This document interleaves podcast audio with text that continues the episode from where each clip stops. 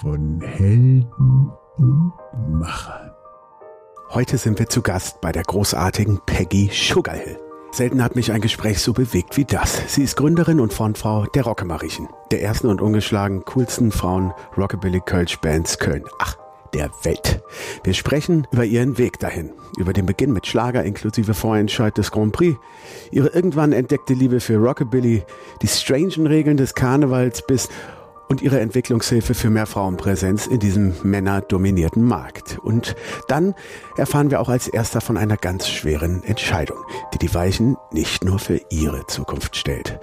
Karneval Tür zu, Spiritualität Tür auf. Also, atmet ein, atmet aus, nehmt euch ein Kölsch. Viel Spaß mit Peggy Sugarhill.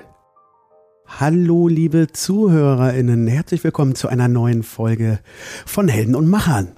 Und heute haben wir mal wieder jemand zu uns eingeladen in unser kleines Wohnzimmerstudio. Das ist die Peggy Sugarhill. Hallo Peggy, schön, Hallo. dass du hier bist. Hi.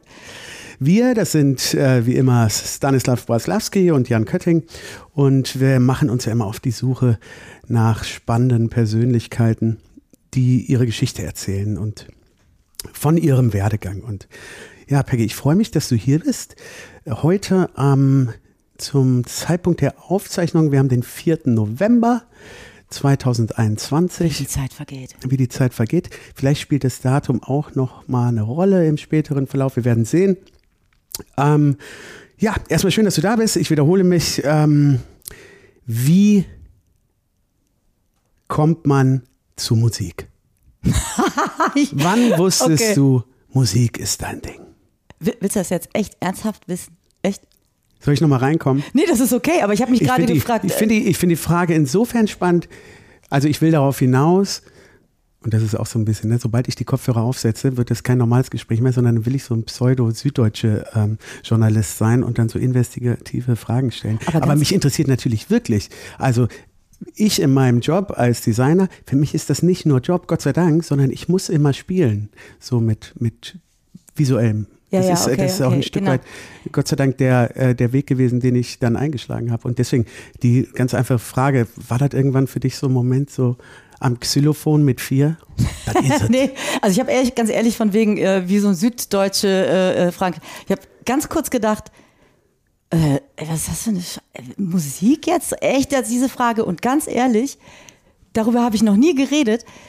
Wann fängt man an mit Musik? Wie jeder, ja genau, mit, bei mir war es jetzt nicht das Xylophon, sondern äh, ein Kassettenrekorder mit einer Aufnahmefunktion. Ja, geil. Und da habe ich dann äh, für meine Großeltern, die in Tschechien lebten, äh, immer Songs aufgenommen. Und- Gesungen. Genau, immer drauf gesungen und äh, ich gehörte auch zu den vielen, vielen, vielen Kindern, die äh, am Ende nicht unbedingt Musiker werden, aber die es halt gerne machen. Ich habe halt gern gesungen und andauernd und ständig gesungen. Ja, so äh, das, das daran erinnere ich mich auch noch. Diese Aufnahmen gibt es auch noch, deswegen äh, stützen die diese Boah, Erinnerung. geil, das wird ein geiles Release.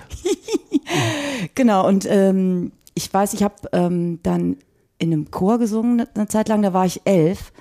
Da haben wir äh, in so einem Kirchenchor, das fand ich auch geil. Und zu der Zeit habe ich auch gemerkt, dass mir mehrstimmiger Gesang, dass ich das, dass ich darauf total abfahre. Ah, okay. Aber nicht wegen Kirchenmusik, sondern weil ich äh, damals, ähm, wir haben damals in der äh, Schule gab es zwei Mädels, mit denen ich versucht habe, alles, was wir an Songs kennen, dreistimmig zu singen. Wir haben Beatles-Lieder nachgesungen, auch Witzig. dieses, dieses Lalipap, Lalipap, oh Lalila, das, ja, so fing das an. Die eine äh, von uns, meine, ähm, mein Tor in die Musikwelt, äh, Daniela Stingel. Grüße. Hallo, danke für alles. ja, die hat mich dann am Ende dazu geführt, dass es äh, dann auch ein professioneller Weg wurde. Mhm. Und war das schon in Köln? Du bist äh, in Köln geboren, oder? Ich bin in Köln geboren, Ja. war aber ein Freschener Mädchen. Fast schon. Frechen Mädchen. Ich habe in Frechen Oberdorf gewohnt, hinter dem Wasserturm, für alle, die äh, sich in Fres Frechen ein bisschen auskennen. Es gab dann so eine Welle, weiß ich noch, äh, war ich in der neunten Klasse, da wollten alle auf die Liebfrauenschule. Ja. Und wie ist das nochmal, das andere MFG? MFG, mit freundlichen Grüßen. Ach, deswegen dann auch der Keine Kirchenchor, Liebfrauenschule. Oder Nee, Kirchenchor war äh, an St. Audomar in Frechen. Hm. Nee, also das, Ah, ich bin okay. in, in Köln, in Frechen groß geworden und habe da auch äh, dann irgendwann mein Abitur gemacht. Und dann bin ich sofort abgehauen. Ja, und dann, sorry, das, aber es interessiert ja. einfach, wie du dann äh, weitergemacht hast. Wir müssen das jetzt nicht ewig ausrollen, aber dann hast du, ich meine, die Entscheidung, irgendwann damit Kohle zu verdienen, ist ja dann nochmal ein, ein nächster Schritt. Das kam bei mir total spät. Also ich ja. habe ähm, genau so intensiv in der ersten äh, Schulband, da, das war dann so der nächste Step in eine Band rein. Da war ich so um, um die 15. Wir waren zehn Jahre mit äh, kurz Pause zwischendurch als Band unterwegs, haben erst mhm. auf Englisch äh, Sachen gesungen, ähm, Rock und Soul, Pop. Dann sind wir zeitgleich eigentlich mit, äh, mit Fanta 4 und äh, Tic Tac Toe hat das angefangen. Da haben wir angefangen, habe ich angefangen, Kölsch zu rappen und das mit Soul und Funk und Ach, Rock zu verbinden. Okay. Ähm, und zu der Zeit, da war ich schon bis Mitte äh, 20 war das, da habe ich äh, überhaupt keinen Gedanken äh, verschwendet, von Musik zu leben oder äh, das professionell zu machen. Ähm, mhm. Genau, da gibt es vielleicht so ein paar Gründe irgendwie für. Ich weiß nicht, ob es nur daran lag, dass meine Eltern für mich einfach einen solideren Weg wollten und ich ja. deswegen mich gar nicht erst getraut habe, aber es spielt auch eine Rolle. Aber ich bin eigentlich so, wenn ich wirklich was will und möchte, dann mache ich das auch. So. Das Aber hast du eine Ausbildung nicht. gemacht oder studiert oder irgendwas? Nee, also anderes? also da bin ich den Weg gegangen, wie ganz viele Musiker. Äh, manche sagen, das hat man dann so auf der Straße gelernt. Das war bei mir so, durch das Machen. Und wenn man ein Umfeld hat, das viel mit Musik zu tun hat, so wie das bei mir so war, eben seit ich in der Schulband war, ähm, war das eben so. Und das kam tatsächlich so der erste professionelle, richtige Profischritt, der kam durch ein Casting von der ähm, von damals von Emi Elektrola. Ja. Die suchten äh, eine Gruppe von Sängern, drei Mädels und drei Jungs, die äh, im Schlager so ähnlich wie die Les Humphreys unterwegs ja. sind. Und ähm, da habe ich dann tatsächlich mitgemacht, weil ein Praktikant von den damaligen Produzenten von Michelle, die sollten nämlich dieses neue Projekt produzieren, ähm, der hat gesagt, ja, ich kenne da so zwei Mädels, äh, der erinnerte sich halt an mich und, ja. und meine Dani, von der ja. ich gerade geredet habe, dass die halt in dieser Band waren und meinte, frag die doch, die singen geil. Dann sind wir eingeladen worden, haben gesungen und wurden genommen. In, aber Humphreys, äh, Humphreys Singers äh, ist doch so ein bisschen Gospel, oder nicht? Oder so eine große Gruppe auf jeden Fall. Genau, aber wir Viele. waren nur zu sechs und mhm. wir waren, ah, okay. äh, haben halt nicht, wir sind halt nicht in die Fußstapfen von den Les Humphreys getreten, aber es war so die Idee, dass man halt eine große Gesangsgruppe mhm. irgendwie äh, auf den Markt wirft. Ja, und einen Monat später hatte ich meinen ersten Plattenvertrag in der Tasche. Krass. Wie alt warst du da? Elektrol. Da war ich, lass mich überlegen, 28. Krass, ey. Ja weiß ich noch, da habe ich am Hansaring gewohnt und Emil Elektrola war ja da am, am Mediapark mhm. und äh, irgendwann war man da halt hier so mit den Leuten mhm. und weil ich, und das hat sich bis heute zwar ein bisschen gebessert, aber nicht ganz, schon mal öfters meine Schlüssel zu Hause vergessen habe und dann irgendwie warten musste. Der Ersatzschlüssel war ewiger. Ja, aber dann mussten meine Mitbewohner, äh, äh, habe ich dann halt gewartet, bis einer zu Hause war und dann unten bei der Emi äh, mit bestellter Pizza Fernsehen geguckt im Naja, äh, egal. Stimmt, ey, das war aber auch die Ecke, wo da alles noch war, Viva und, und eins Live ja, und so. Genau. Das war ja voll das Zentrum, ja. ne? Ja, und damit mhm. habe ich das erste Mal äh, die professionelle Bühne betreten mhm. und ähm, kam dadurch auch mit weiteren Musikern in Kontakt, weil ähm, das ging über ein, zwei Jahre, als wir das gemacht haben mhm. oder als ich das gemacht habe. Ähm, wir haben Songs geschrieben bekommen, eben von den Produzenten. Das war wirklich super gut produzierter Schlager. Ja. Äh, und wir haben uns oft gefragt, kann man das machen? Man macht doch musikalisch was ganz anderes. Die Leute, die, äh, die Mädels und die Jungs, die da mitge mitgemacht haben, es waren total tolle Sänger, Musiker, super nette Leute und man hat sich einfach auf dieses Abenteuer eingelassen. Ja, und es ist ja auch, also ich finde auch immer ein bisschen komisch, wenn man Schlager so abwertend äh, bezeichnet. Das ist. Äh, ich neige dazu manchmal ja auch, ja, aber mittlerweile. Es ist schon eine Kunst, das äh, äh, sauber zu produzieren, ne? Total. Und, äh, und so weit sind wir bei der Kirchenmusik auch nicht weg von Schlager. Ja, das ist, ähm, genau. Das ist ein sehr, sehr schmaler Grad manchmal. Und es hat dich aber nicht gestört, dass du da deine eigenen Ideen nicht einbringen konntest, sondern dass das für euch geschrieben worden ist? Ähm, sowas ist mir generell eigentlich egal. Also mhm. wenn ich mich für etwas entscheide äh, zu singen, egal ob das jetzt auf meinem Mist gewachsen ist oder jemand mich fragt, dann, dann muss es mir gefallen, ja. dann muss ich da äh, Lust drauf haben. Und bis zu diesem Zeitpunkt, also das hat äh, mit eigene Sachen sich überlegen, wirklich erst angefangen, äh, als ich äh, als Peggy Sugarhill, als ich, als mein Künstlername Peggy Sugarhill zu mir kam. Und das war auch erst ähm, knapp zehn Jahre später. Ah, okay. Also zu der Zeit war ich einfach eine Sängerin, die äh, in verschiedenen Bands gesungen hat. Und wenn ich da auch Ideen hatte, dann habe ich die mit eingebracht, war aber niemals die treibende Kraft ähm, im Songwriting. Ja. Und dann kam der Name zu dir. Ich habe, nachdem das zwei Jahre später aufgehört hat mit diesem Schlagerprojekt, also wir waren beim Grand Prix, Chanson, Eurovision waren wir Echt? dabei. Mhm. Wo? Ja, voll Und? gut. Äh, magst du verraten, welche, wo ihr platziert wart? Ich glaube, wir waren dann ähm, Platz 13 von 20. Wir waren nur im Vorentscheid. Ja, aber wow. Das war super, ja. Es war, eine, es war wirklich eine abgefahrene Erfahrung. Wir waren dann auch Krass. mit Michelle auf Tour, äh, waren in verschiedenen Fernsehsendungen, ZDF Fernsehgarten und will ich nie vergessen, Heinz macht seins, so eine, äh, so eine Sendung damals in Ostdeutschland produziert, so richtig noch mit Fernsehballett. Oh, geil. Ey, Wie Friedrichstadtpalast, so, oh, Ja. schön. Super, also das war Schön. wirklich cool. Danach bin ich in die Coverszene gerutscht, weil ich Mhm. dadurch auch Musiker kennengelernt habe, die auch in diesem Bereich eben äh, sind oder eben auch für andere Musiker spielen. Und da habe ich auch gedacht, äh, das war dann immer so ein, ein Zubrot und auch in der Musik sein. Das war, äh, das war dann so dieser, äh, dieser Teil. Und Peggy Sugarhill kam dann in mein Leben, nachdem ich echt über vier Jahre lang immer wieder merkte und immer stärker merkte, dass mich ähm, Rockabilly und Rock'n'Roll Ja. total immer wieder einfängt. Also ich, mein Musikgeschmack ist breit, aber das, da, da gehe ich einfach drauf ab. Das ist Was so fandst du daran so geil? Ich weiß nicht, die Rhythmik, den Blu die Rhythmik, die Rhythmik, die, Rhyth die Rhythmik und den Blues und äh, dieser, äh, dieser Spirit von dieser Musik, Mhm. der, ähm, das merkt man ja, ob man Ja. darauf äh, anspringt. Das ist für mich Glücksgefühl. Das ist total geil. Und ja, dann habe ich dann auch ab und zu mal in Elvis Coverbands Backing Vocals gesungen. Mhm. Das fand ich auch super. Ich bin auch eingestiegen in eine ABBA Coverband. Das, war, äh, äh, das mache ich seit echt fast 20 Jahren schon. Das ist wirklich das, was total rausfällt aus dem Rahmen musikalisch von dem, was ich mache. Macht aber, Habt ihr schon das Neue? Habt ihr auch schon drauf? nee, ich, ich bin dann, äh, das, ich mache das nicht mehr so viel aktiv mit, Mhm. mit meiner Band. Aber äh, die neuen Sachen finde ich so, ja, Mhm. ach, äh, weiß ich. Die alten Sachen sind es halt. Ja, Peggy Sugarhill kam Ja. äh, dann, ähm, das war ein Magic Moment. Ähm, ich habe, äh, ich, es gab damals eine, ähm, einen Auftritt, weiß ich noch, im Schmuckkästchen. Das ist jetzt das äh, Studio, wie heißt das nochmal? 672, beziehungsweise äh, jetzt heißt es wieder anders, äh, Yaki. Yaki? Guck mal, was ich alles nicht Mhm. weiß. Genau. Und äh, da habe ich eine Band gesehen, das war so ein Battle-Konzert, die Heckenjacks. Das war eine Kölsche Rockabilly-Band.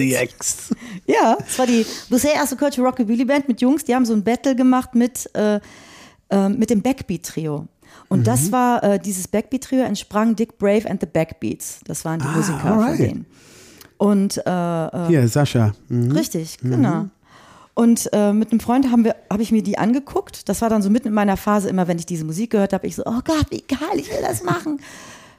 Und dann habe ich die gesehen und das war für mich wie so eine Erscheinung. Und ich habe gedacht, ich will mit denen Musik machen. Ich will sowas singen mit Leuten, die das so drauf haben wie die. Und dann hat es noch mal ein Jahr gedauert, dass ich tatsächlich den Gitarristen, den André Tolber, auf einer Weihnachtsfeier getroffen habe von so einer ähm, von, von dem wunderbaren Gerd Hader, der äh, damals eine Coverband äh, hatte und auch verschiedene Musikprojekte und immer einmal im Jahr so eine Weihnachtsfeier gemacht hat. Da warst du beruflich auch, also du bist da aufgetreten. Genau, da bin ich ab und zu mal mit aufgetreten. Weihnachtsfeier, ich sitze neben dem André. Witzig. Es läuft gerade, werde ich nie, ey, werde ich nie vergessen, äh, ähm, ähm, ähm, äh, Rock This Town von Brian Setzer lief. Mhm. Und in dem Moment fragt mich André, was sind denn deine Pläne so für nächstes Jahr? Und in dem Moment, Und du, so, du glaubst gar nicht, wie lange ich auf diesen Moment gewartet habe. ich glaube, das wird mir erst vorher klar, äh, danach, äh, nachher klar, dass ich zu ihm gesagt habe, äh, also am allerliebsten würde ich gerne eine Rockabilly-Band haben, so eine wie, wie, wie du sie hast, am liebsten mit euch und total mal gucken, was denn passiert, wenn eine Frau den Kram rockt, Geil. die alten Männersongs. Und seine Reaktion? Hast du geguckt? Das ist doch cool, lass doch mal ausprobieren. Also gar nicht so irgendwie Gar nicht, nö, aus so einer äh, Männlichkeit heraus irgendwie, weil es ja schon eher eine männliche Domäne ist. So. Ist es auch. Es gibt äh, auch Frauen, die das damals gemacht haben, total, total wenig einfach. Und Frauen, die das dann vielleicht ein bisschen lieblicher und ein bisschen netter gemacht haben. Aber nicht so. mm. Und das haben wir dann ausprobiert. Und da habe ich mir echt einen Kindheitstraum erfüllt. Ich wollte immer äh, Breakaway. Äh, Tracy Ullman hat das damals gemacht äh, in den 80ern. ey, du musst uns noch eine Spotify-Liste zusammenstellen für diese Folge, weil Ja, ja. das ist echt spannend. Können wir Ja. machen, ne? Mit dem, mit dem Schlager äh, Ja. Grand Prix-Titel. Ja, geil, geil. Machen wir. Ja, ja, Sehr echt. schön. Ähm, ja, da, äh, unter anderem diesen Song äh, hab, haben wir dann zusammen gemacht. Ich habe mir einfach ein paar Songs ausgedacht und damit kam ich das erste Mal in meinem Leben in die Energie, selbst Mhm. mir zu überlegen, das und das will ich singen und das machen wir. Ja. Das war War das äh, auch ein bisschen uh, äh, au- aus der Komfortzone äh, heraus, also auch ein bisschen Respekt davor gehabt? da noch nicht. Ja. Weil äh, André hat mir von vor, also schon immer und auch die ganze Band das Gefühl gegeben, dass, ähm, dass sie das gut finden, das auszuprobieren. Spielen. Und, und ich, hat, ich hatte da immer das Gefühl, dass ich so sein kann und singen kann, wie ich will, ohne irgendwie oder irgendwem zurecht, gerecht zu werden. Ich habe mir da, ähm, ein bürgerlicher Name lautet ja Ilona Gerolat. Und das war klar, dass das nicht Rockabilly Nashville klingt. Also musste ein Name her, der irgendwie Very Nashville. ja, klingt. Ja. Und äh, Peggy, äh, ach, das ist vielleicht nochmal eine andere Geschichte, wie dieser äh, Name zustande kam. Aber tatsächlich bin ich. Ich habe nur deswegen, ich finde es so deswegen spannend, weil ich als von äh, Hip-Hop kommt, immer die Sugar Hill Gang am Anfang äh, gedacht habe. Ja. Ne? Und deswegen habe ich mich gefragt, warum Sugar Hill? ja, ich habe am Zuckerberg gewohnt. Ach, guck mal an, so einfach. Und Peggy hieß mein erster Haushund. Das war so einer meiner Lieblingsnamen. Und dann war damit der. Künstlername, Ja, super. äh, ähm, ja. Geboren. Aber dann bist du, du warst noch, äh, also du bist dann mit den Jungs aufgetreten. Du warst dann äh, die Sängerin von der Gruppe. Genau, ich hab, wir haben das ausprobiert mit ein paar Songs. Ich weiß noch, wir waren damals bei Lena am Kümchenshof, war ja um die Ecke vom äh, Mediapark. Zu der habe ich auch damals ein, ähm, also nee, im Kölschen habe ich das jetzt mit den Mädels, habe ich ein Lied über sie gemacht.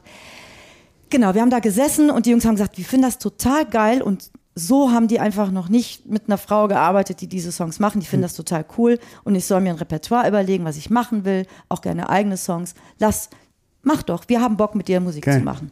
Geil. So fing das an. Das war, ähm, ja, das war der Start, äh, dass ich auch in der Rockabilly-Szene da auch eine der wenigen, wenn überhaupt einzige Frau, die das so gemacht hat, glaube ich, hatte ich das Gefühl. Ich habe keine, keine Frau gefunden, die das macht. Ich glaube, die einzige, die ich gefunden habe, ähm, die kam aus äh, Kanada. Das ist die Sängerin von äh, hier von ähm, Walk of the Earth. Na klar. Ähm, boah, mein, mein Gedächtnis. Keine Ahnung. So Packen, viel wir auch auf die, packen wir auch auf die Spotify-Liste. Ja, äh, genau. Also es gab einfach total wenig Mhm. Frauen. Irgendwie, vielleicht haben die das deswegen gedacht. Mir war das ja egal. Ich fand geil, das zu machen. Wir haben Honky Tonks gespielt, Mhm. Honky Tonk äh, äh, Festivals in Deutschland. Und ähm, dann kam es dazu, dass ich dann auch ein Album mit denen aufgenommen habe. Was sind Honky Tonk? Honky? Tonk Festivals. Mit sind- Autos? Nee, äh, das sind so SK-Festivals, haben wir auch gemacht. Honky Tonks sind, ähm, das sind so Musik in den Häusern der Stadt. Da spielen in 20 Ah. Locations der Band, äh, der, der Stadt ganz viele Bands. Geil, warum gibt's das nicht hier? Gibt es ja mittlerweile mit Blauer Abend Ach so, oder Sofa-Sounds. Diese, Ja, sowas, alles genau. klar. Mhm. und ähm, ja, das waren so die Spots, wo ich das mal äh, ausprobieren konnte. Mhm. Und äh, Was, weißt du noch, wann das war? So grob? Welches Jahr? 2009, 2010. Ja. Und ähm, als ich dann ein Album machen wollte, da kam wieder Dick Brave auf die Idee, wir machen die ganze Rutsche nochmal, nur nochmal neu und ziehen das anders auf. Und das war eigentlich klar, dass die Jungs dann natürlich mitmachen, weil das äh, die, so eine öffentliche Öffentlichkeit gab es Mhm. nicht mit mir. Und, ähm, und dadurch kam ich dann zu den Eldorado Tigerettes und das war Mhm. die weibliche Version meiner Band, weil ich ähm, das Einzige, was ich mit den Jungs halt nicht so umsetzen konnte, waren diese mehrstimmigen Gesänge, Ja. die, ich, äh, die ich ja so geil finde. Und dann habe ich gedacht, wie wäre es denn, wenn die Band eben nur aus Mädels besteht, die das Zeug genauso rocken können, Mhm. aber eben auch noch singen können. Ja. ohne dass es dieses typische Klischee ist mit äh, männliche Musiker und dann Sängerin vorne. Ja. Was auch nicht schlimm ist, überhaupt nicht, was ja Mhm. auch geil ist, aber ich habe halt das andere versucht und damit dann die Musikerinnen gefunden, mit denen ich dann Rocco Marieche ins Leben gerufen habe. Mhm. Warum kam dann die äh, Namensänderung von Tigerettes zu äh, Rocke Marieche? Also es hieß damals, als dann die Mädels in, äh, in, in meine Welt kamen, als ich die dann zusammengesucht hatte, Was ja gar nicht so leicht war. Wie, Äh, ja. das ging auch äh, hier, äh, dank Facebook. Äh, eine Freundin von mir sagte, Die hey, älteren Hörer erinnern sich vielleicht noch an diese Plattform. ja, ich bin, ich gehe ja immer noch äh, total viel auf Facebook, aber vielleicht liegt das auch daran, dass das, denke ich, in der kölschen Welt einfach vor allem Dingen auch noch Menschen erreicht. Aber so handle ich auch nicht. Ich, ich bin eh so ein Social Media Nerd, Vollhonk. Von daher, ja. Auf jeden Fall darüber habe ich die Gitarrist. Ist äh, auch gerade für, für Events und so, sorry, aber für Events noch immer super. äh, Ja, Facebook, oder? Ne? Also ich finde, da kann man nochmal auf andere Art äh, Infos äh, Ja. streuen. Und da habe ich dann die Bassistin Lea äh, Randella kennengelernt. Und mit der habe ich dann mit dem Till Kersting zusammen erstmal so im Trio Sachen ausprobiert. Sie hat dann äh, damals die Charlie Klauser und die, die Joe Klauser reingebracht, Gitarre und Drums. Und von vornherein war meine geliebte Lucy Kadashigo als Sängerin mit dabei, die dann auch äh, Keyboard übernommen hat. Und dann haben wir uns überlegt, wie heißen die denn? Weil vorher hieß es Peggy Sugarhill and the Backbeat Trio. Ja. Also braucht es einen Namen. Dann sind wir auf Eldorado Tigerettes gekommen, weil Lucy Name. und ich nämlich die Eldorado Cats waren. Und wir beide waren vorher Backing Vocals von Till Kersting und haben halt irgendeinen Scheiß gemacht. Also, irgendeinen Scheiß, also äh, unsere, unseren Style halt eben da eingebracht. Und so kam das. Also gab es diesen Namen. Und, und der Name Rocke Marieche, den hatte ich mir eigentlich gegeben, nachdem ich dem Ebasa von Deine Sitzung gesagt Ja. hatte, ich habe total Bock, das mal auf Kölsch Okay. auszuprobieren. Okay, und das war dann schon die Richtung. Und dann hat er mich angerufen und meinte, mal, wenn du Bock hast, kannst du, und das war 2013, äh, Mhm. im April hat er, mich ange, äh, hat er mich angemeldet oder angerufen und gesagt, Für deine Sitzung direkt. Hast du Bock? Drei Slots. Ja, weil das war, Boah, fett. das ist so geil, sich auszuprobieren äh, äh, auf einer Sitzung. Es brauchte nur drei Songs. Mhm. Und er, er kannte mich als Musikerin und hat darauf vertraut, dass das schon cool ist, äh, was ich da mache und hat Geil. mir freie Fahrt gegeben, meinte, probier dich aus. Mega. Und dann habe ich Der wollte es vorher auch gar nicht hören. Nee, Geil. Mega. ey, und das Ja, okay, aber da hast du ja schon Credits irgendwie lange vorher schon erarbeitet, sonst wird einem da nicht so vertraut, äh, dass man genau, das macht. genau, das ist, äh, genau. Eben. Außerdem Geil. sind die ja auch ganz schön jeck bei deiner Sitzung irgendwie. Ja, aber er hat schon natürlich schon drauf vertraut und das war einfach eine Chance, wo ich sofort gesagt habe, oh geil. Und dann habe ich einen Song von mir ähm, umgetextet äh, ins Kölsche. Das war der erste Kölsche Song, Rocke Marieche sind jeck. Der hieß vorher äh, Rockabilly Music is Bad. Ist auch auf meiner ersten Platte drauf. Äh, und da, und da fing das an, was du eben meintest, ob ich da irgendwie so eine Art äh, so Stress oder Mhm. außerhalb der Komfortzone kam, weil dann wurde ich, kam ich in die Verantwortung, Songs zu generieren. Ja. Im Kölschen. Mit Ja. einer Sprache, die ich seit Kind auf kenne, aber da drin auch äh, sich, ja, schön frei zu wenden, äh, Ja. sprachlich ist, das war Neuland. Und deswegen habe ich dann einen Song von Trude Herr gecovert, Mhm. weil ich damals auch noch den Wunsch und die Vorstellung hatte, dass Lucy und ich, wir beide so eine Frontalspitze als Sängerin Mhm. sind, um auch das abzugeben, dass man nur eine Frontperson hat. Ja. Ich finde sowas generell auch immer total toll, wenn sich vielleicht unterschiedliche Acts oder Frontleute zusammentun und dann mit einer Band vorne Gas geben, weil man dann unterschiedliche Sachen miteinander verknüpfen kann.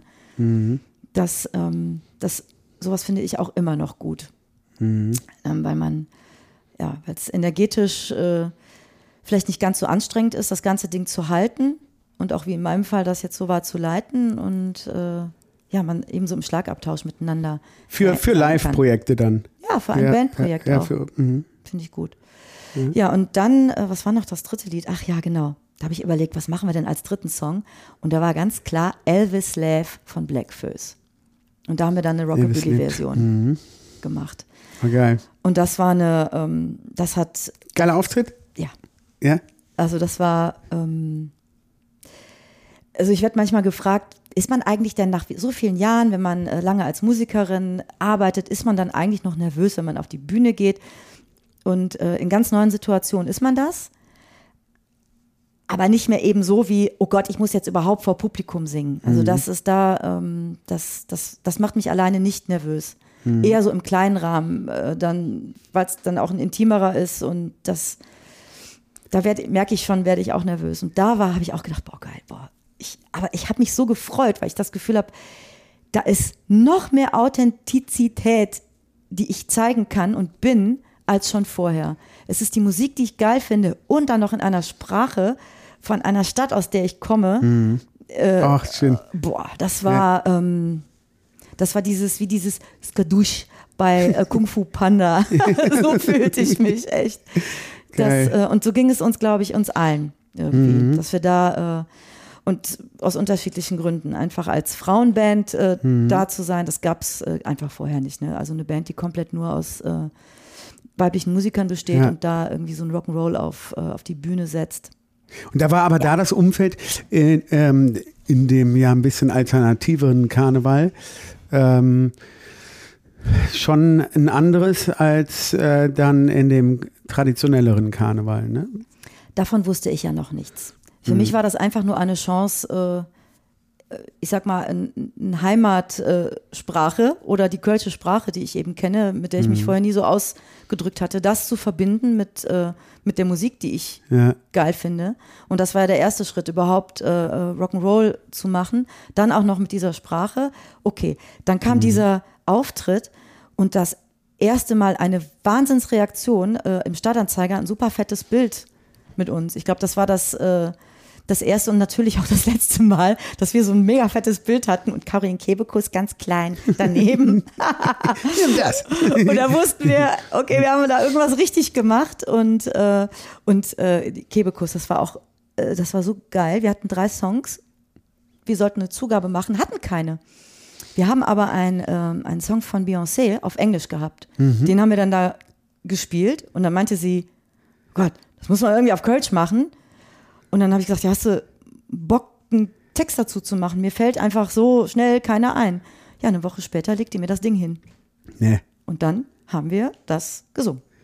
War das diese alle lecker Mädchen? Alle lecker Mädchen. Geil. Ja. Ja, mega. Ja. Mega. Also äh, die Frau hat es einfach drauf und das war, ja, dann hatten wir diese Reaktion, die man als Musiker, egal was man macht, natürlich total schön findet, weil man merkt, ah, da will einer meine Babys sehen.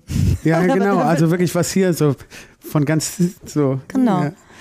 Schön. Und dann kam aber das, was du eben meintest, äh, kennenzulernen, was für Seiten oder was überhaupt noch im Karneval so steckt. Ähm, wir haben einen Anruf bekommen äh, von dem damaligen äh, Produzenten Thomas Brück äh, von den Höhnern. Habt ihr Lust, als Vorgruppe vor den Höhnern in der Langsess Arena zu spielen?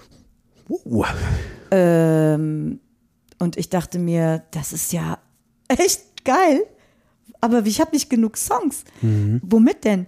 Und auch die, von wegen äh, ähm, mit einer alternativen Band und mit Credits von einem Freund oder jemandem, der weiß, was man kann, der, der hatte das nicht. Der hat diesem Artikel der, im Stadtanzeiger vertraut und sagte, naja, wenn das so geil, wenn die das so geil finden, dann finden wir das bestimmt Geil. auch cool das ist schon mutig auch. War geil. haben aber äh, waren natürlich auch so schlau, uns auf die Pressekonferenz einzuladen und uns da unplugged spielen zu lassen, weil sie sich dachten, also wenn das da klappt, dann werden die auch irgendwie, ja, dann gucken wir mal, was die mit Ja. dem kalten Wasser machen, in das wir die werfen. Ja. Ja, und ähm, dann kamen auch wirklich viele, wirklich viele Anrufe und Meldungen eben aus Bookern und Leuten aus, die in der Szene schon sehr, ja, sehr umtriebig sind. Nachdem ihr die Vorgruppe wart. Äh, nicht die, ja auch, vor allen Dingen die Vorgruppe wart, aber auch schon, als wir bei deiner Sitzung aufgetreten sind, ähm, dass wir am Kölner Karneval spielen. Das ging dann einfach ganz schnell. Und wir haben, waren noch so gerade so in der, in der Phase, wo das gerade so anfing, dass viele Leute wieder vermehrt auch im Kölschen Karneval sich mit Kölscher Musik befassen. Ja. Das wusste ich und kannte ich vorher alles nicht. Äh, Damit hatte ich nichts zu tun und dachte mir, okay, äh, die, die wollen, dass wir das machen und ich war komplett überfordert damit. Noch in dieser Session wollten die das, in der gleichen. Ja, die haben, Krass, genau. ja. Und das war aber 2014 und ähm, wir haben da aber nichts gemacht, Mhm. weil, äh, also wir haben, wir haben bei äh, den Höhnern in, in der, als Vorgruppe gespielt, dann bei den Klüngelköp, im, im, weiß ich noch, im Sommer im Waldbad.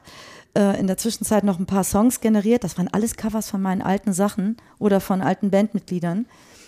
Ähm, und dann bei Casala auf der Weihnachtsshow, das war 2014. Mhm.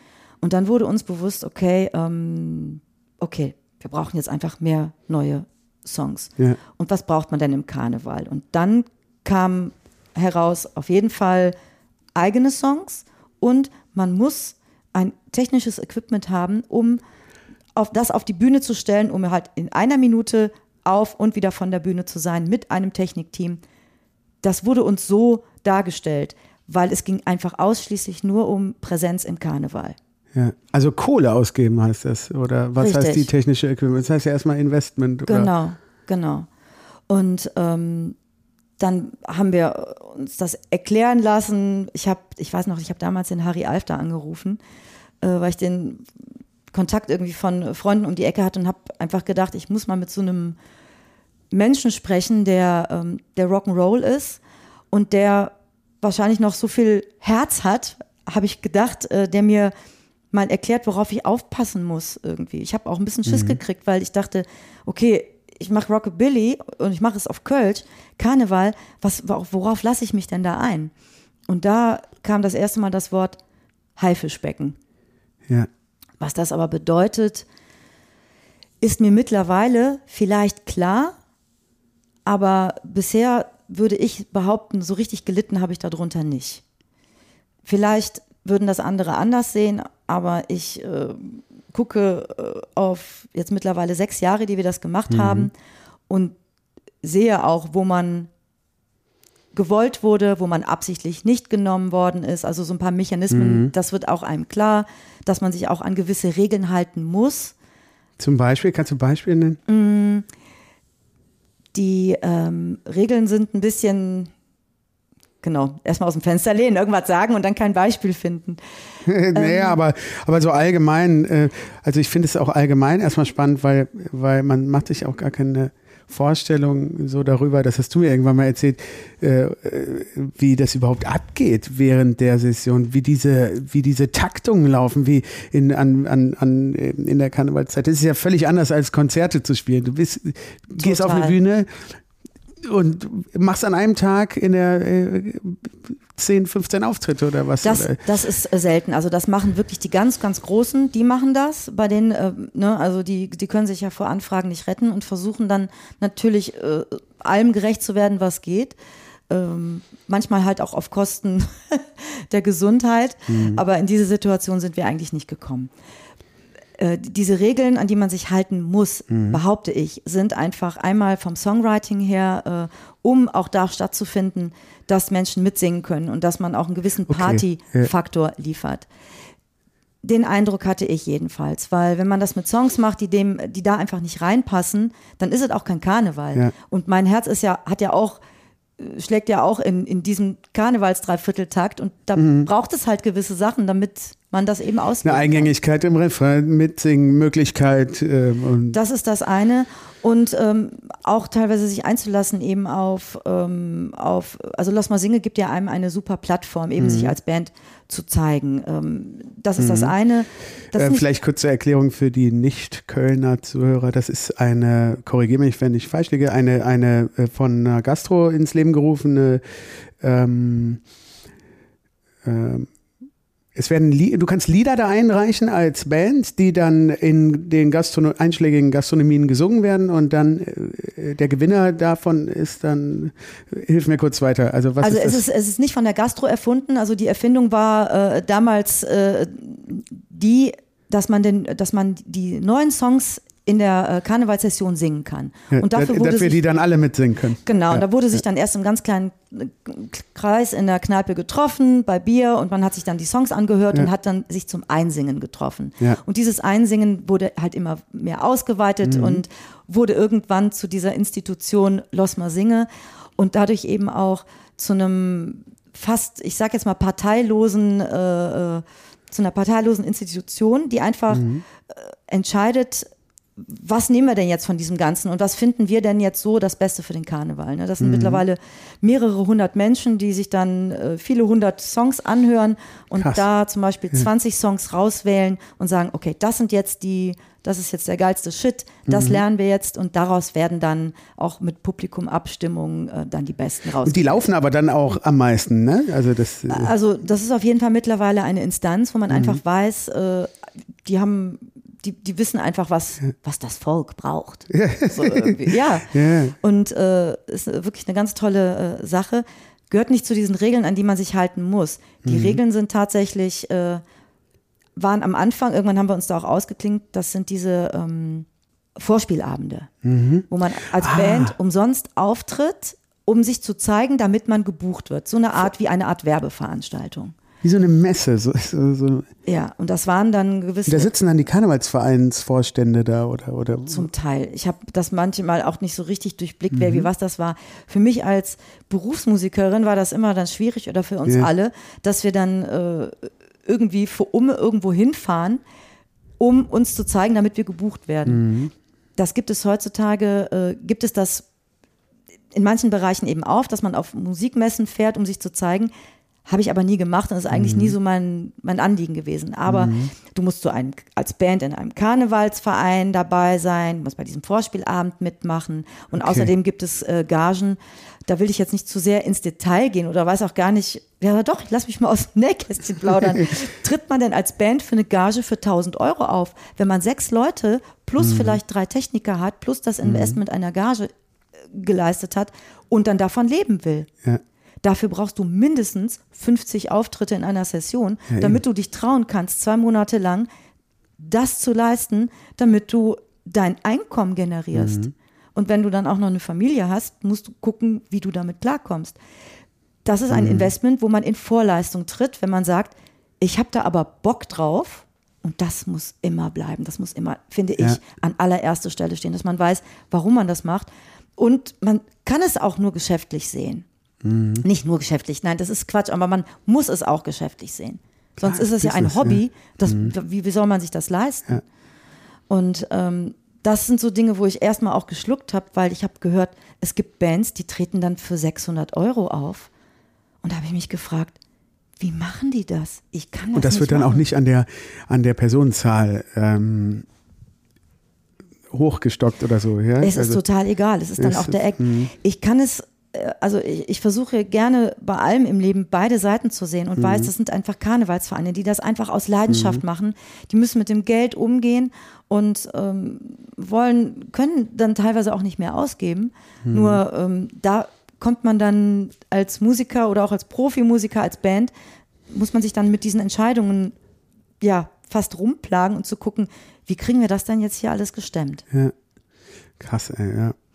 Und ähm, für manche Leute ist es immer noch so, ich musste an meine ähm, Mama denken, die dann irgendwann gesagt hat, äh, du hast doch eine Band, ich habe jetzt hier einen Kumpel, kannst du mal bei dem auf dem Geburtstag spielen und was, was nehmt ihr denn dafür? Das ist jetzt auch eine Frage, äh, ähm, wo ich mich auch jetzt gerade in diesem Interview frage, darf man überhaupt über dieses Geld sprechen und so. Ich finde das aber eigentlich auch wichtig, das mal zu sagen, wenn man so 800 Euro nimmt, das ist für eine Privatperson wahnsinnig viel Kohle, dafür, dass vielleicht eine Band da eine halbe Stunde oder Stunde spielt. Doch das ist genau, was man sehen muss. Das sind ganz viele Leute und ganz viel Know-how, Equipment und Zeit. Und jeder spielt dann am Ende bei diesem Tarif vielleicht für einen Huni. Und ich kann nicht von einem 100 Euro am Abend, wie oft muss ich denn dafür auftreten, wenn ich dann dieses Geld am Ende des Monats noch versteuern muss? Ähm, d- das. Mhm. das muss, das, das ist halt die andere Seite der Medaille. Das erklärt man aber keinem. Es gibt halt diese, dieses Gagenniveau, wo man einfach gucken muss, okay, da, darauf einigt man sich und das ist dann auch in Ordnung für uns. Und das haben wir auch wirklich gerne gemacht. Und wir hatten ähm, mit Pidi Kiel auch ein tierisches Urgestein in der Karnevalsszene, äh, jemanden, der uns da erstmal gut aufgestellt hat und der hat das dann an Markus Walpott aus der Eventwerkstatt, da wo wir auch äh, oder jetzt noch sind, ähm, abgegeben. Und solche Leute braucht man einfach, weil die das einem abnehmen und das super leiten. Ja. Und mit all dem muss man sich dann oder muss man damit, das gehört einfach dazu. Und das ist auch total wichtig, weil äh, das, ähm, ja, man hat einfach die Chance als Band, sich zu zeigen, Musik zu machen und seine, ja, wie ich schon sagte, auch seine eigenen Babys über den Karneval äh, der Welt zu zeigen. Ja, genau, und abgesehen davon wird es ja auch noch Zeit haben, ähm, an eigenen Stücken ähm, rumzufallen. Ja, aber das, das war äh, für mich äh, bis jetzt immer eine absolute Herausforderung und ich hatte mhm. das Gefühl, dass ich äh, da wahnsinnig viel Federn gelassen habe, das mhm. zu machen. Weil, ähm, also in unserer Band gab es immer sehr viele unterschiedliche musikalische Visionen und mhm. Geschmäcker, mhm. einmal die auf einen Nenner zu bringen, mhm. dann auch noch im Karneval diese Songs zu machen. Also das ja. auf, auf Kölsch äh, Songs zu machen, ist das eine, aber dass die dann auch im Kölner Karneval gut stattfinden können. Wir haben, also ich habe mich das erste Mal geschämt, als wir so ein äh, Medley gemacht haben aus ähm, einem Cover von Cut Night Joe mhm. mit noch ein paar anderen Hits, die wir so zusammengepfercht haben, dann auf Englisch, weil wir brauchten ein Medley fand ich, mit dem wir den Saal nochmal so richtig pushen mit Dingen, ja. die die kennen. Und ähm, da habe ich mich gefragt, darf man das machen? Ist das cool? Ist das mhm. authentisch? Verrät man sich da als Künstler? Also ich habe mich da wirklich mit Fragen mhm. äh, gebeutelt. Ja, war klar, ja. Aber irgendwann auch festgestellt, dass ähm, am Ende alles, was Spaß und Freude macht und musikalisch authentisch ist, das ist einfach wichtig. Und das ja. ist auch deswegen vollkommen in Ordnung. Mhm. So. Mhm. So war bis jetzt dann der musikalische Werdegang, was Peggy Sugar ja, angeht, neben allem, ja, was spannend. ich da Spannend. Und jetzt sind wir, jetzt sind wir hier. Jetzt mhm. ist ja mhm. bald der 11.11., .11., sag mal. Ja. Wie sieht es denn da aus bei euch? Ja, wir, ähm, ich weiß gar nicht, ob wir einen Auftritt am 11.11. .11. haben. ich glaube, wir haben bis jetzt noch keinen. Mhm. Ähm, es ist so, dass wir äh, dass unser Werdegang bis jetzt so war, dass in den letzten zwei Jahren auch zwei Mitglieder von Rocke Marieche die Band verlassen haben. Mhm. Ich meine, ich habe eine wunderbare Session eigentlich vor mir und habe gedacht, ich will die noch machen. Mhm. Äh, äh, aber wie geht das mit ohne ja. Band? Ja. Und es geht einfach nicht mit anderen. Mhm. Und das ist eine Erkenntnis, die ich auch jetzt merke. Ähm, wir haben jetzt im November, da, da, beginnt für eine, eine Band, die im Karneval äh, fest auftritt, da mhm. beginnt tatsächlich der Karneval nicht am 11.11., .11., sondern schon im November. Mhm. Die Wochenenden, da gibt ja. es sogenannte Prinzenproklamationen, mhm. da gibt es tatsächlich auch schon Sitzungen. Wir haben letzte krass. Woche auf einer Herrensetzung in Eschweiler gespielt. Krass, krass. Ja, das okay. ist, äh, so ist, so ist das dann. Mhm. Und äh, mit Ach und Krach äh, schuster ich gerade irgendwie eine Band zusammen, weil eben auch nicht äh, alle können. Mhm. Das liegt auch wieder an, an, an Corona, weil mhm. keiner vor einem halben Jahr oder einem Jahr wusste, findet was statt oder nicht. Dann haben Menschen dazu gesagt mhm. aus der mhm. Band, äh, wo sie ein Engagement bekommen haben, ich, was, was sollte ich tun? Ich dachte, ach, das wird schon alles. Es naja. hätten noch immer Jod gegangen. Mhm. Aber jetzt, jedet nimi Jod. Das ist mhm. so. Und das Schöne war, dass wir letzte Woche noch mit unserer Lucy gespielt haben, die halt vor ähm, zwei Jahren aus der Band raus war. Und das war halt total toll, noch mit ihr auf mhm. der Bühne zu stehen, die mhm. dann eben ausgeholfen hat, das eine Mal. Ja. Und äh, unsere G Gitarristin Joe, ähm, die, ähm, die auch nicht mehr, jetzt ganz frisch nicht mehr dabei ist, weil mhm. ähm, die hat auch gesagt, die wäre auch noch mit dabei gewesen. Es hat aber einfach nicht funktioniert. Mhm. Und ich merke, dass ich jeden Funken an Energie irgendwie noch zusammenkratze, damit wir auf der Bühne, damit ich das noch geben kann, was ich auch in dem Vertrag versprochen habe, dass, dass wir da einfach das Ding abfeuern. Mhm. Und ich habe gemerkt, es geht, so toll es mit den Ersatzmusikern noch irgendwie ist, aber es ist einfach nicht so, dass wir das, äh, es, ja. es geht mit denen nicht. Ja, ist angekommen. Und ich bin familiär und auch gesundheitlich mhm. an Grenzen gekommen und habe auch äh, in der Corona-Zeit, und das ist äh, das darüber hinaus, das hat sich einfach verändert jetzt in den letzten mhm. anderthalb Jahren. Ich habe eine, äh, eine Ausbildung begonnen, um mich auch beruflich nicht nur auf, äh, von der Musik zu ernähren, äh, mhm. weil ich als Mutter eine Verantwortung habe meiner Tochter gegenüber, mhm. die zu versorgen. Und ich gebe die Musik nicht ab, das bin ich ja auch, aber ich, ja. ich habe jetzt keine Zeit, und Kraft mehr, sonst würde ich 24-7 nur noch damit verbringen, eine, mhm. eine Band äh, zu formen. Ich bin ausgebrannt, was das mhm. angeht. Und ähm, ich habe ich hab meine gesundheitlichen Experimente schon äh, hinter mir, die, so, äh, die so ähnlich waren. Und daraus habe ich gelernt. Und deswegen denke Mensch, ich, ey, ich, wann ist Zeit zu sagen, ja eben. hier Und geht ich find's Tür mutig. zu und da geht jetzt eine Tür Ja. auf. Ja. Ich finde es auch total mutig und ich muss mich zusammenreißen, dass ich nicht wieder losheule, weil das, Ja, aber wie Weil du das sagst, also ich finde die, die, die Sichtweise auch genau richtig, dass äh, immer dann eine neue Tür aufgeht, wenn man aber dann eine Entscheidung trifft. Und stell dir vor, wie es anders gewesen wäre, wenn du jetzt das versucht hättest, immer noch weiter und dann hätte sich das irgendwie so ich ausgefasert. würde wieder Keiner zusammenbrechen. Ich würde zusammenbrechen. und dann- 100 Prozent, das ja. weiß ich. Und weil ich das weiß, wann ist denn, Mhm. also wenn Leute irgendwie kaputt gehen, dann kann man hinterher immer noch sagen, hätte, hätte. Ja. Und aber Genau. die, die Fähigkeit vorher zu haben, zu, zu haben, zu, ich gehe jetzt diesen Weg nicht mehr weiter, weil, äh, also ich meine, abgesehen davon, die Auftritte gehen nicht, weil es die Band nicht mehr Mhm. gibt. So. Und weil ich dann entscheide, es geht mit Ersatzmusikern nicht, Mhm. weil selbst die richtigen zu kriegen, die dann auch die ganze Zeit spielen, sonst ist man ja nur noch am Hin und Her würfeln. Ich kann Ja. keine Session machen mit, äh, mit zehn unterschiedlichen Musikern. Mhm. Das, das kann und will ich nicht.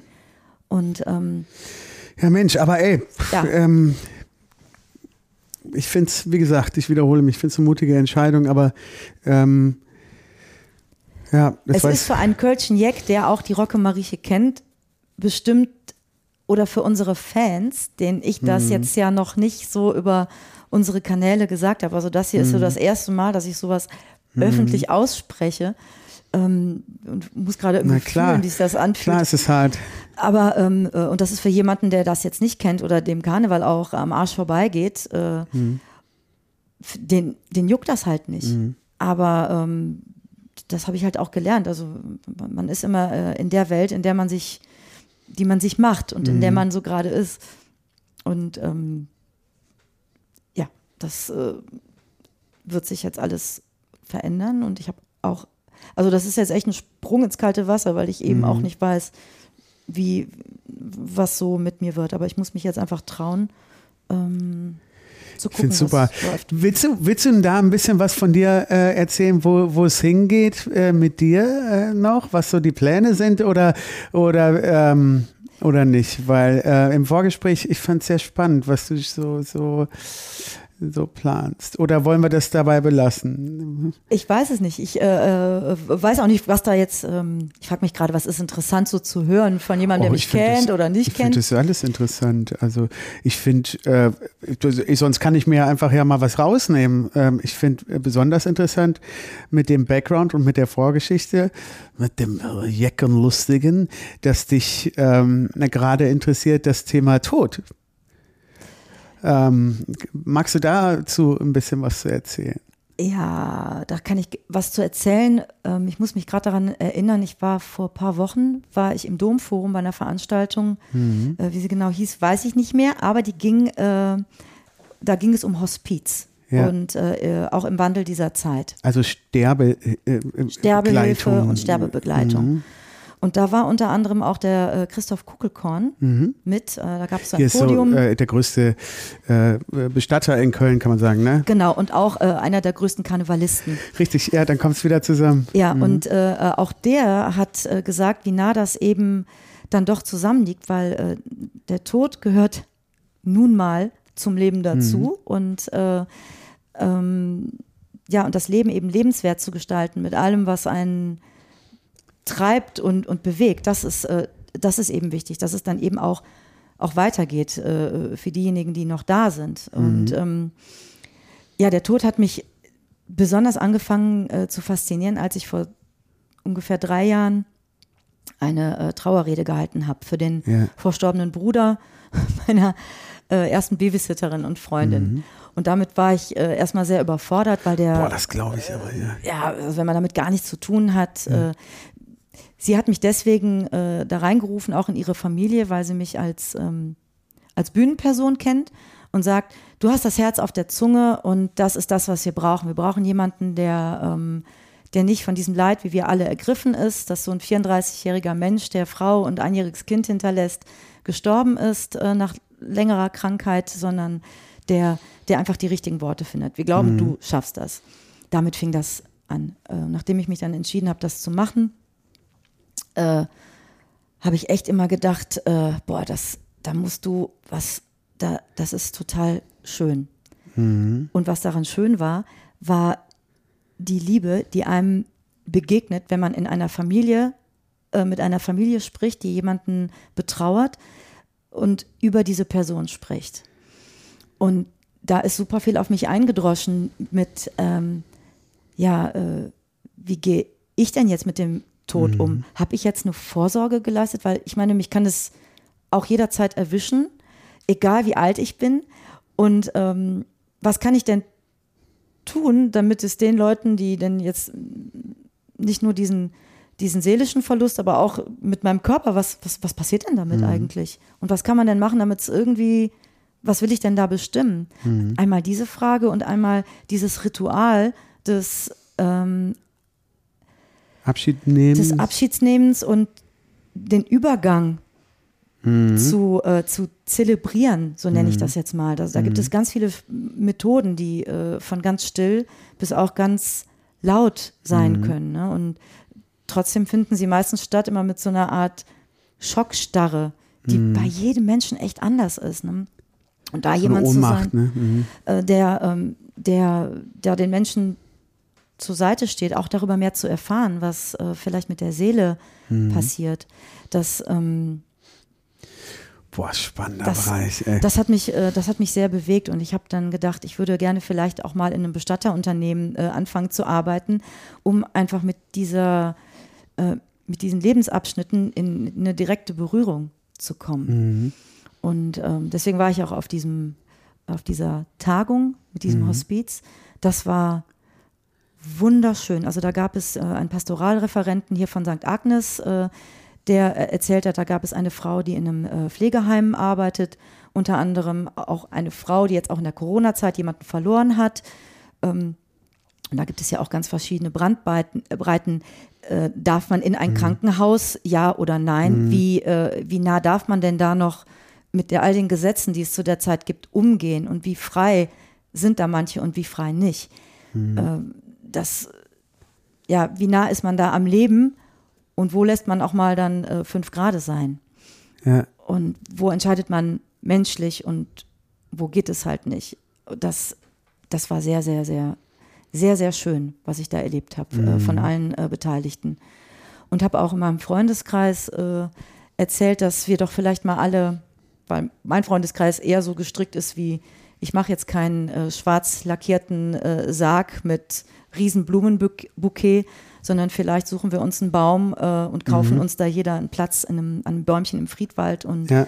wissen, dass wir und da irgendwann sind und ähm, gucken vielleicht, dass wir unser Leben noch etwas mehr bewusster leben, weil einem die Endlichkeit dadurch vielleicht mehr bewusst wird, wenn man sich mit diesen Themen befasst.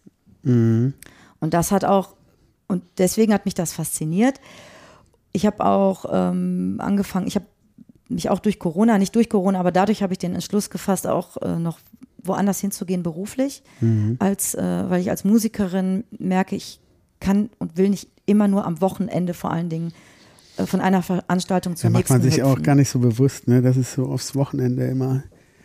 Ja. Ja. Mhm. Und ähm, mich würde manchmal echt interessieren, wie das andere. Also ich bin derzeit, äh, ja, ich wollte gerade sagen, erzählen, dass ich eine Alleinerziehende bin, Mhm. aber das ist auch wirklich Latte, weil egal, ob man jetzt einen Partner hat Mhm. oder nicht, ähm, äh, man hat eine Familie Ja. und Freunde und die, das habe ich äh, in den letzten zehn Jahren komplett vernachlässigt. Vielleicht kriegen da andere Leute noch eine bessere Kurve, wenn sie als Musiker auf der Bühne stehen. Aber ich habe gemerkt, ich habe, äh, ich bin, was dieses Thema angeht, echt äh, fast schon vereinsamt, obwohl Geht ich wenigen so. total vielen Menschen begegne in meinem Job und in meinem Beruf. Das ist ja das Verrückte, ne? Dass Ja. ähm, auch äh, in der Außenwahrnehmung man immer so denkt, so, boah, das ist ja ein, alles so eine große Family. Aber ähm, Es ist eine andere Art von Family. Also das, äh, das habe ich vor allen Dingen auch, äh, vorher habe ich das nicht so gemerkt, aber ähm, das ist ja das Schöne in der Kölschen Karnevalsszene. So habe ich das wahrgenommen. Es gibt, äh, ähm, Köln ist dann irgendwie doch noch ein Dorf und wenn es nicht nur Köln ist, dann auch das Rheinland. Es gibt äh, vielen Menschen, denen man immer wieder begegnet und da, äh, da teilt man halt so eine Leidenschaft für so eine Sache. Das ist, das ist total verbindend und total schön. irgendwie. Naja, und ähm, dennoch habe ich äh, Naja, schon lange den Entschluss gefasst, dass ich sagte, wa- was, was äh, kann man denn noch alles machen oder überhaupt noch nicht mal wegen der beruflichen Entscheidung auch, was bietet das Leben mir denn sonst, was Ja. ich entdecken will. Und das sind einfach die, ähm, ich sage jetzt mal, feinstofflichen Energien und das, was uns äh, Menschen mit unserer Spiritualität Genau, angeht. das wollte ich gerade sagen. Also es geht in so eine äh, Richtung ein bisschen ähm, spiritueller, äh, einfach mal zu hinterfragen, was ist denn noch so da äh, und, und wie, äh, was gibt's denn ähm, sonst noch so. Äh, und dazu gehört auch eine Ausbildung zur Yogalehrerin, die du machen willst. Dafür habe ich ne? mich entschieden, genau. Ja, schön. Und zwar, weil ich ähm, eben, wie wir das vielleicht auch alle schon wissen, dass Yoga eine sehr gute Auswirkung hat auf unseren Körper und auf unser Nervensystem, auch vorbeugend für Krankheiten sein kann, als auch für Heilung von Krankheit durch körperliche und aber auch geistige Arbeit. Äh, was da aber noch alles möglich ist äh, und das das geht nur durch eine regelmäßige Praxis. Und da habe ich echt meinen Arsch nicht hochgekriegt. Ich gehörte zu denen, die total viel gerne wollen und ich habe Bock, das zu machen. Ich habe es einfach nicht gemacht und dann dachte ich mir, wenn ich da jetzt aber eine Ausbildung mache, Gut, smart. vielleicht Ja, komme ich Move. dann in eine andere Kraft. Ich habe jetzt mein Abo von Headspace erneuert und habe da auch die Hoffnung, dass ich das jetzt jeden Morgen wieder mache. Aber hm, ich arbeite auch dran. Ja, es gibt ja auch gute Tricks, Ja, sich mit ja. anderen so zusammenzutun. Und Ja. ähm, ich habe irgendwo mal diesen Satz gelesen, wenn du etwas lernen willst, dann werde ein Lehrender. Ist gut. glaube ich, Hört sich äh, gut an. so ähnlich ging das. Und ähm, das hat bis jetzt sehr gut funktioniert. Ach, schön. Und ähm, ich bin immer noch äh, für mich so am Anfang als, als herangehende Mhm. Lehrende in diesem Bereich. Aber da merke ich, dass ich, ähm, dass da einfach noch so viel ist, was, was nicht nur ich bin, sondern was wir sind oder was, was uns verbindet. Und ähm, in so eine eigene Kraft zu kommen, um selbstbestimmt zu handeln, um so seine eigene Bestimmung zu finden. Ich finde, das ist total wichtig. Und das verknüpft aber auch mit, äh, ich sage jetzt mal, meiner Faszination für den Tod, ist eigentlich die Faszination für das Leben, das nun mal endlich ist. Ja. Und da, ähm, und Yoga, was eben auch eine äh, Maßnahme ist, das Bewusstsein zu erweitern, um eben auch bewusst zu entscheiden und zu sehen, was, was will ich denn, was kann ich denn, was kann ich denn beitragen, was, was ist Glück für mich und dadurch auch vielleicht für andere, das zu erreichen. Das ist, das ist so wahnsinnig spannend. Aber auch mehr, aber auch mehr vielleicht so ähm, ähm, Dinge akzeptieren zu können dann. Ähm, außer ähm, als, als ähm, also ich das ist so ein bisschen bei mir so das Thema, auch, auch sich, äh, anstatt sich immer äh, gegen etwas zu wehren und dagegen anzukämpfen, einfach auch Dinge akzeptieren zu können. Also diese Energien äh, mehr auch zu nutzen als, da bist du es, da ist immer ein guter Lehrmeister auch drin gewesen. Das stimmt. Ja, ja, ein Spiel des Loslassens, äh, die Balance zu finden, äh, zu gucken, was einen triggert, äh, erstmal zu schauen, ist das jetzt ein, äh, dieses, spiegelt einen da was und äh, anstatt direkt rauszuhauen und so verhärtet zu sein. Das ist so das eine, aber naja. Naja, und den ganzen Kreislauf mal von, von der größeren Helikopterperspektive aus zu sehen. Spannend. Genau, und sich da auch mal zurückzunehmen, von der anderen Seite das zu sehen. Und ja, und ich habe ein bisschen über die Stränge geschlagen, dazu neige ich auch zeitlich, dass ich denke, geil, ah, Yoga, ah, cool. Ähm, Tod, was mache ich denn da? Ähm, mache ich da Sterbebegleitung oder vielleicht singe ich auch auf Trauerfeiern? Vielleicht, vielleicht biete ich mich auch einfach nur an, um für jemanden da zu sein, denjenigen zu begleiten in dieser wahnsinnig einzigartigen Phase im Leben. Und ich habe eben auch gelernt, auch durch die Anstrengungen, die ich jetzt hier mit meiner Band habe und die jetzt aktuell für mich echt wirklich schwere Entscheidung, die ich äh, auch für, für mich und Rocke Marieche fälle, zu sehen, was wird denn jetzt aus mir, Rocke Marieche, was wird denn jetzt überhaupt aus mir im Leben, da jetzt echt äh, runterzufahren Step und by step. Ja. wirklich mal ein- und auszuatmen. Das ist das, was, ähm, also diese Chance muss ich jetzt nutzen, anstatt mich sofort wieder in was Neues zu begeben. Dafür wünschen wir dir viel, viel Power und ähm, obwohl die Power hast du auf jeden Fall, aber ähm, die Kraft dazu, das Ein- und Ausatmen zu machen. Ja, ein gutes Maß an Reflexion Da, und einfach auch den Mut zu haben, um ins Machen zu kommen. Ja. Und wenn wir alle diese Macher werden, um selbstbestimmt zu handeln, dann sind wir Helden. Oh, Wir alle, Mega, wir alle. Mega Schlusswort. Ich flipp aus. Haben wir natürlich vorher so äh, abgemacht, ne, diese Texte. Ähm, ja, Peggy, ey, vielen Dank, dass du so offen erzählt hast über deinen ganzen Werdegang. Ich fand es total spannend, diese ganze Entwicklung mitzukriegen, weil nur so kriegt man irgendwie das ganze Bild und nur so ist das alles, finde ich, auch schlüssig. Und es macht total Sinn, finde ich. Äh, und ich äh, muss echt sagen, ey, Pippi in die Augen gekriegt, äh, gerade gegen Ende. Ich finde es total beeindruckend. Ähm, vielen Dank, dass du da warst. Äh, Danke, dass ich endlich, nachdem Hey. wir das schon so oft wollten, äh, immer wieder verschoben Ja. haben und dass wir das jetzt machen. Ich freue mich auch. voll super. Wir haben ähm, jetzt noch unsere kleine Tradition der Staffelstabübergabe. Wir haben, machen das ja immer so in unserer Sendung, dass wir ähm, eine Interviewpartnerin, einen Interviewpartner fragen, gib uns doch einen Gegenstand mit von dir oder eine Sache, die äh, einen persönlichen Wert für dich hat oder dich ein Stück weit ausmacht. Und so haben wir auch von unserer letzten Interviewpartnerin, Shari Litt, Comedian Ach, und ist so Autorin. geil. Ja, ist Oh. super. Hör dir an die Folge. Es Ja, echt, echt super. Ähm, dieses kleine Gegenständchen von dir bekommen. Es ist eine Brille. Und es passt ja auch irgendwie zu Karneval. Eine Brille mit einer äh, Nase, eine, der, der, das klassische Die muss Karnevalsaccessoire. ich sofort obtrecken. Und, und Schnurrbart. Nicht? Braucht ihr auch Fotos für eure Sendung? Ja, machen wir gleich auch. Wir brauchen, Okay, wir brauchen die. super. Und äh, wir haben von dir bekommen, direkt schon wieder weinen, ähm, eine Platte von euch, äh, von Peggy Sugar und den Rockemariechen. Darf es jetzt schärfer sein? Ja, mein Gott, da steckt so viel Liebe und Herzblut drin. Geile- Vielleicht sagt das ja Fotos. jeder Musiker, aber es ist einfach so. Es ist einfach so, was da alles äh, drin steckt an Geschichten Boah, und 13 Lieder, meine Herren. Geld auch, meine Güte. Mega. Ja, vielen Dank dafür. Ähm, ich weiß sogar schon, äh, wer es bekommt. Ähm, ich bin gespannt. Es ist ein. Darfst du nicht verraten.